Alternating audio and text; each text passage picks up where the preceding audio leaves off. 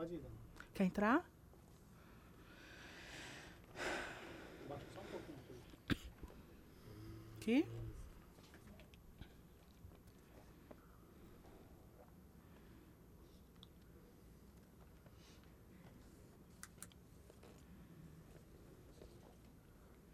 Vamos lá. Para você que gosta de navegar na internet, você com certeza já ouviu falar ou já viu alguma cena de Murilo Gun. Ele é o nosso convidado de hoje. Ele é empreendedor, ele é palestrante, ele faz stand-up, ele é ator. Ele, esse é o que mais, Murilo? é engraçado porque já me falaram assim, você não acha que você focar não, precisa ter um pouco mais de foco e tal. E eu, eu acredito que é, nós podemos ser muito potenciais, né, como chamam, né? A gente pode ter vários. Hoje em dia, o mundo permite que a gente seja várias coisas ao mesmo tempo, né? A gente não tem que escolher quando chega em hotel, viajando, aí tem aquele formulário do hotel, aí tem o campo ocupação. Aí só cabe uma palavra. Eu dou nada, rapaz. O só pode ser uma coisa, não pode ser outra coisa, não, é. é. Eu sou comediante, sou palestrante, sou ator, sou empresário, é, sou blogueiro, sou vlogueiro. Aí depende da época, né? Cada é um vez... digital influencer, né? Pois é, a gente vai fazendo as coisas aí. E eu acho que é, hoje em dia as nossas habilidades podem ser materializadas sobre várias formas e a gente pode ser ao mesmo tempo várias coisas. A gente já está sentindo aqui esse frisson aqui no sistema jangadeiro, porque estamos gravando essa entrevista, que ele veio para um evento aqui em Fortaleza, para o Umbora Inspirar, mas claro que a gente já garantiu a presença dele para ele ficar mais um pouquinho para a gente conversar. E aí já, já tem gente aqui rondando o nosso estúdio para ver de perto esta, esta figura da internet, que é o Murilo Gun. E aí, é, como foi que começou a tua história? Vamos falar lá de trás do Murilo pequeno, Murilo menino lá em Recife, nas ladeiras de Recife. Como é que começou a tua é, história? Eu, eu, eu, quando a internet estava começando no Brasil, em 95, né, quando começou a internet comercial no Brasil, meu pai tinha me dado no computador, eu enxerido lá, futucando, né? É, comecei a mexer na internet, comecei a criar um site, brincando, adolescente, 13 anos eu tinha. É, um site como se fosse um blog hoje em dia, mas não chamava blog, chamava site pessoal. E na época a internet estava bem começando, meu site é, se diferenciou, começou a ficar popular. Era um dos maiores sites do Brasil no primeiro ano e segundo ano da internet no Brasil. E, e aí eu ganhei um prêmio, eu chamava Best, prêmio de site, ganhei duas vezes. E isso me deu uma visibilidade. É, eu fui no Jô Soares na época do SBT. Jô Soares no SBT, Jô Soares 11 e meia. E aí isso me fez é, é, ter algumas oportunidades. Eu montei uma empresa com 17 anos, em 99, uma empresa para produzir sites para outras empresas. Que era também um mercado que estava super começando. E você era bem novinho. É, eu tinha 17 anos. Larguei o colégio, saí da, da, da escola, é, do, do, primeiro ano científico, eu saí para montar a empresa e comecei a viver disso aí. Fui um empresário precoce aí. É, depois a gente recebeu investimento de, de, de, capital, de investidores, aí criou projetos. Um, a gente, em 2000 a gente fez um site para pedir comida pela internet, como tem vários hoje em dia, né? Você pede delivery, a gente fez há 17 anos atrás. É, o pedido ia via pager e fax. O pager quebrou, botou, era via fax, o restaurante chegava. Então, um monte de coisa. É, mas aí quebrou, acabou quebrando essa empresa, essa do, do, do peça comida, de, de pedir comida. Não tinha ainda a gente entrou cedo demais nesse mercado, não tinha ainda nem base de usuários, nem tecnologia de comunicação com restaurantes. E aí eu é, fiz supletivo, fui faculdade de administração e entrei como sócio em outra empresa fazer sites. Então a minha vida foi sempre internet, a vida toda. Mas você sempre foi precoce, assim, desde criança? Cara, eu, eu a partir dos 13, sim. Eu, antes eu não sei. É. Porque com 13 os moleques estão na rua brincando e você já sendo quase um empresário aí. Pois é, é, são essas, essas é, sincronicidades, né? Coisas de que de, o fato do meu pai ter me dado um computador é, para eu brincar. Era interessante que na época, 94, ainda antes da internet, é, alguns amigos meus tinham computador em casa, mas o computador era do pai. Não era dele, era do pai. Ficava ali na sala encapado, né? O computador vivia todo encapado, cheio de plástico, cheio Ele de. Tá só revelando vírus, a né? idade agora. É, e, e, e, esse lance de o computador é do pai e o filho pode brincar versus o computador ser meu faz muita diferença. Porque os meus amigos eram, ai, eu não posso mexer porque pode quebrar, eu não posso botar disquete, eu não posso colocar vírus, e o meu não. Eu tinha liberdade de fazer merda. A liberdade de experimentar, de cutucar, de meter disquete, pegar vírus. O meu pai hoje em dia tem 73 anos, nunca mexeu no computador na vida. Mas em 94 teve a visão de me dar um, falou, "Ó, isso aqui acho que vai ser legal pra você. Então eu acho que muitas vezes um fato desse, um pequeno fato desse, o fato de ter um computador e a liberdade de errar, de experimentar, muitas vezes muda um rumo, né? Muda um rumo versus a, a oportunidade também da internet estar começando naquele momento, né? E aí desvia o rumo da vida e aí as coisas vão acontecendo, né? Esse é Murilo Gum. A gente volta com muito mais notícia e, claro, mais conversa também. Tá. Murilo Gum. Deixa eu pegar minha água. Tem água aqui, tem água Não, mas eu tenho a minha ali. Vou buscar, pode ir. Passo final.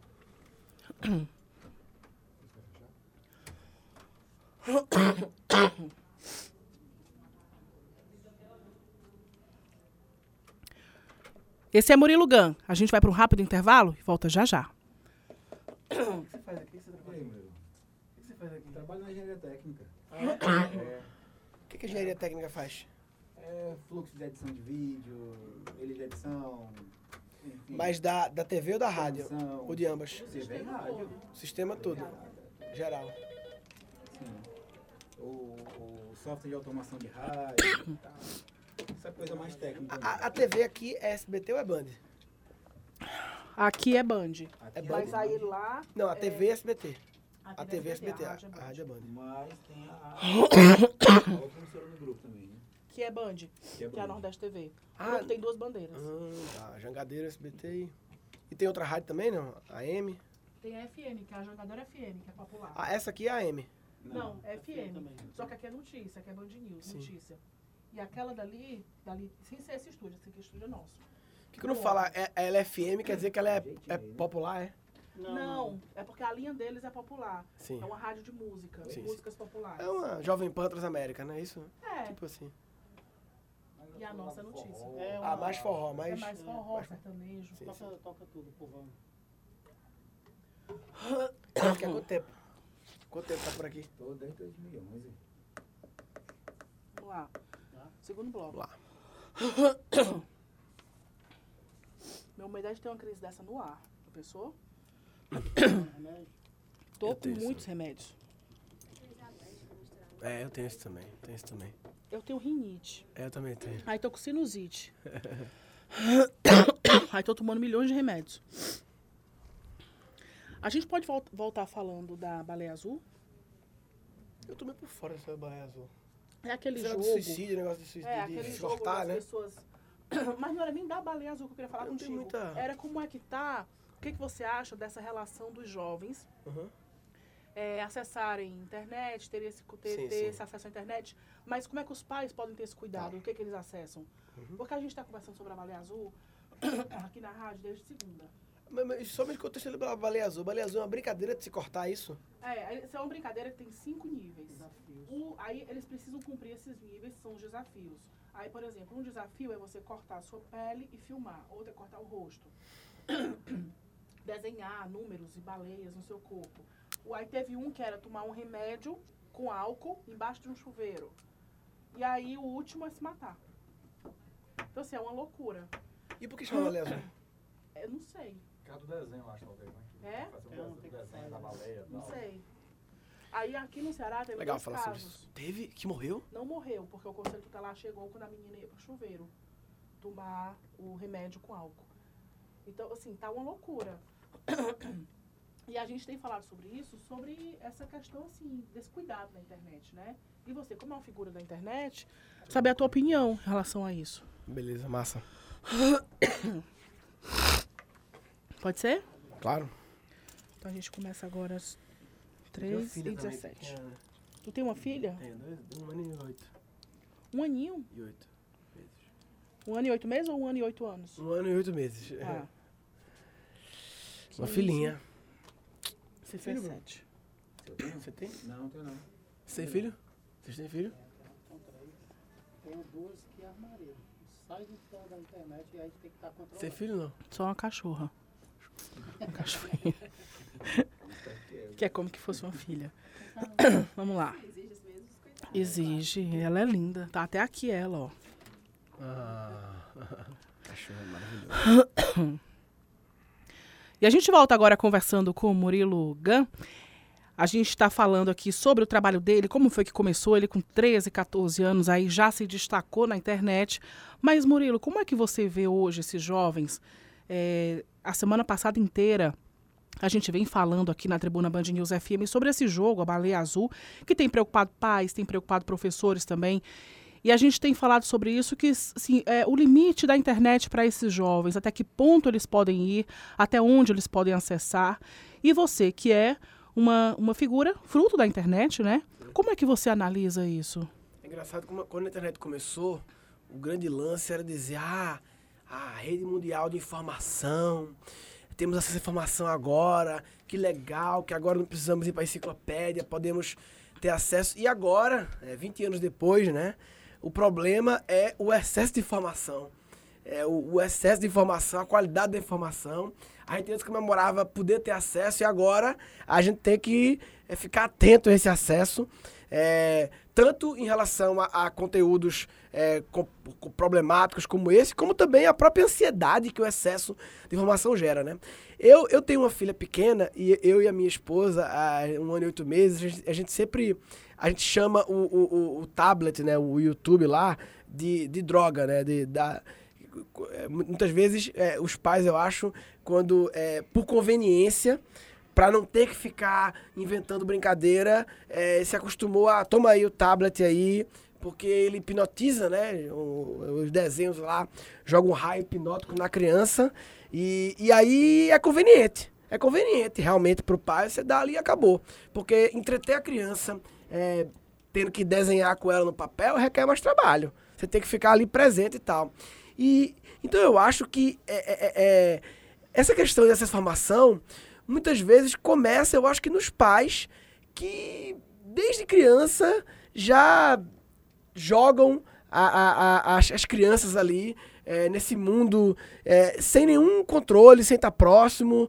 é, e aí, daqui a pouco, a criança chega com umas palavras novas. De onde você viu isso? Ah, deixou aí, começou a navegar. Então, eu acho que é importante é, é, a gente, como pai, é, no começo. Primeiro, eu acho que a gente tem que controlar o tempo em telas, independente do conteúdo, mas porque é, aquele excesso de estímulos visuais é, também bagunça o sistema de atenção das crianças e está próximo para eu quero muito que quando a minha filha eh, seja exposta a, a, a, muitos conteúdos, eu esteja próximo dela para a gente interpretar junto o que aquilo significa, quais os impactos daquilo e por aí vai. Então eu acho que é, e, e eu acho que muitas vezes nós pais, eu vejo muito agora, né? É realmente criança dá muito trabalho, né? E a gente. E toda vez eu, eu, eu me auto-observo, será que eu estou em prol da minha conveniência? é, é, é, prejudicando a minha filha, né? Ou seja, deixando ela exposta a alguma coisa e tal. Então acho que tudo começa nos pais estarem atentos a, a- a- aos filhos. E, e, velho, esse é o, é o novo mundo. A gente não vai poder é, bloquear o acesso. O que importa é estar tá dialogando sempre para que eles tenham clareza é, do impacto das coisas e, e, e, e não, e não sejam seduzidas por, por coisas é, nocivas, né? Eu acho que é isso. É, essa é a minha opinião hoje, tá? Assim, daqui a um mês eu posso. Da, é, filho é um negócio que a gente cada dia aprende, né? Cada dia que passa a gente aprende um pedacinho mais. E aí a gente vai criando novas opiniões, né? Mas por enquanto eu penso assim. E aí a gente pode também agora colocar esses pais, que é um conteúdo bacana na internet, tem o GAN TV, né? Como é que você faz lá para alimentar essa página? É, eu, eu, eu produzo conteúdo para vários canais, né? Assim, então eu gosto de podcast, é, que é uma espécie de rádio, né? Adoro essa conversar no pé do ouvido das pessoas. Aí produzo para YouTube, né? É, é, como você falou, vídeos. E aí eu intercalo vídeos de humor, de piadas, de Eu vi um você falando assim, voltei a ser youtuber. É, foi, foi.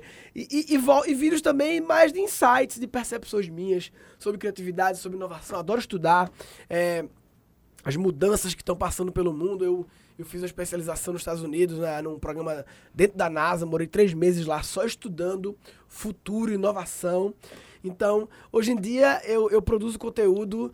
é, Isso, nessa época também você era novinho, né? Você tinha Foi, três anos, foi, foi há três anos atrás. Três? 2014, que eu fui pra. Porque eu morei três meses na Singularity, tem uma escola que funciona dentro da NASA, no Vale do Silício, 2014. Foi. Que aí foi foi aquela entrevista por Skype que você fez?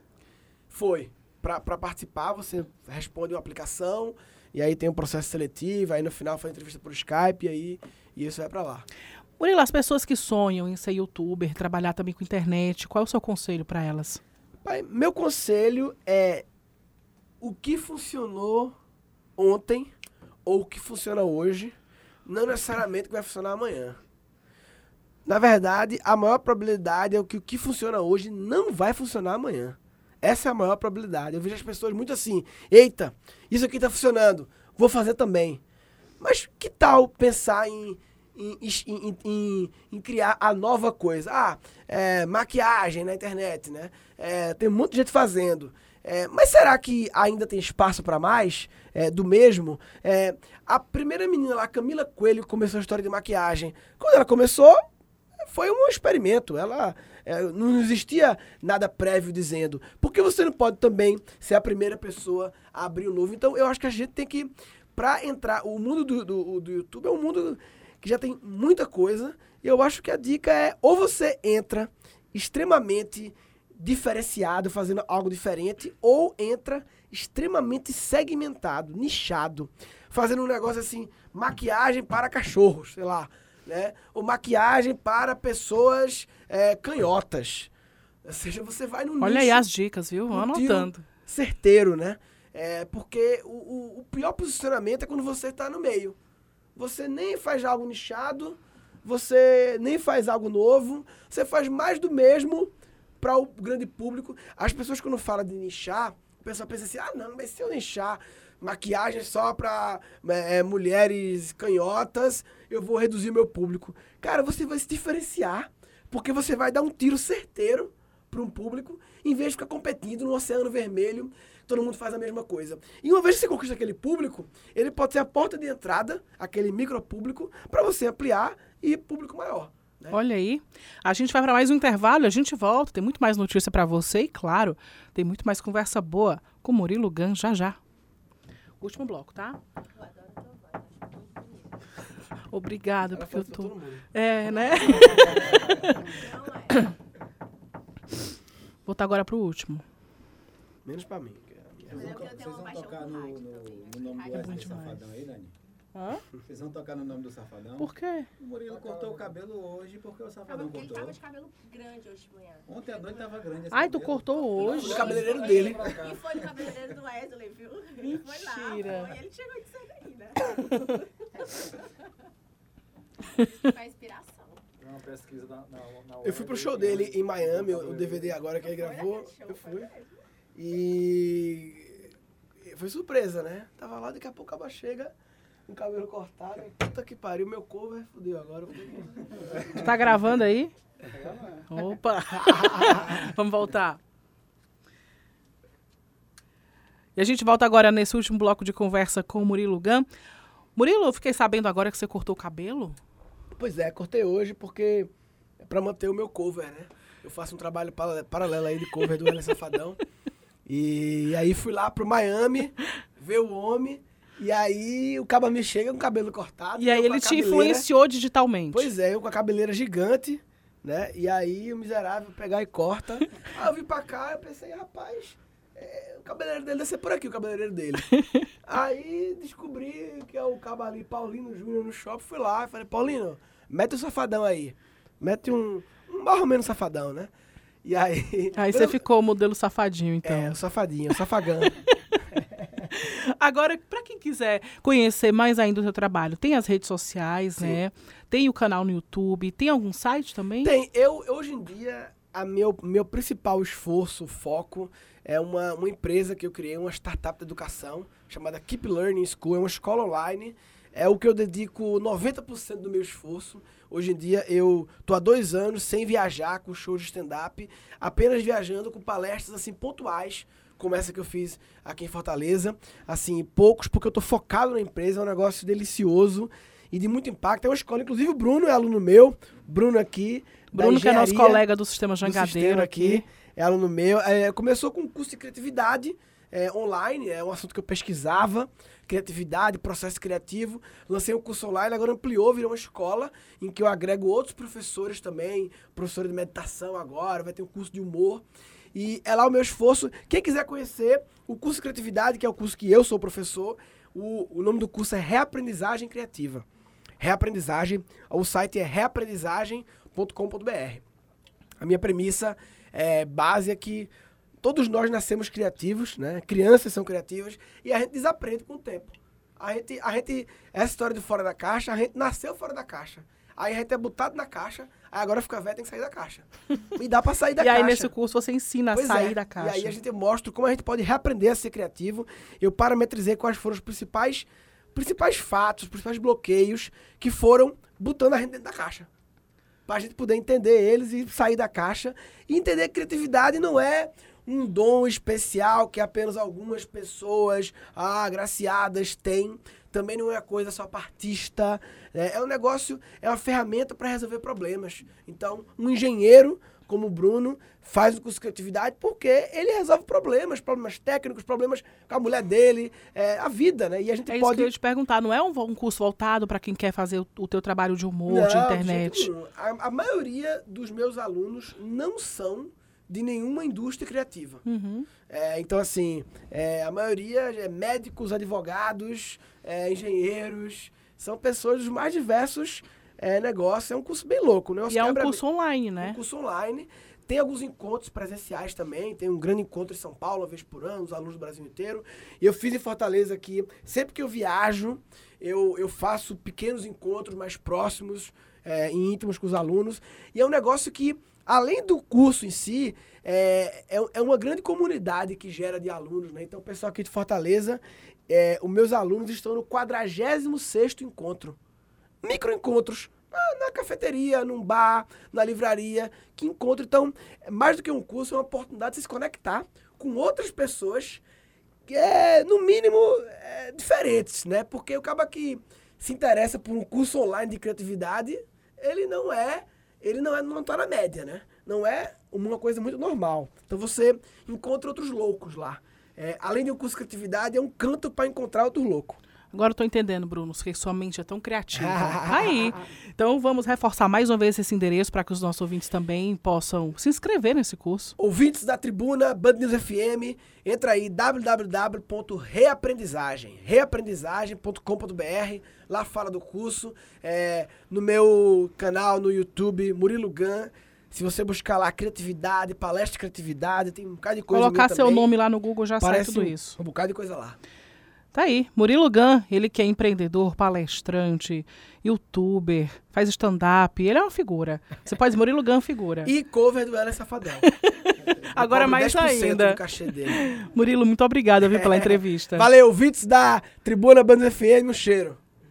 A gente volta com muito mais notícias já já. Que massa. Muito bom.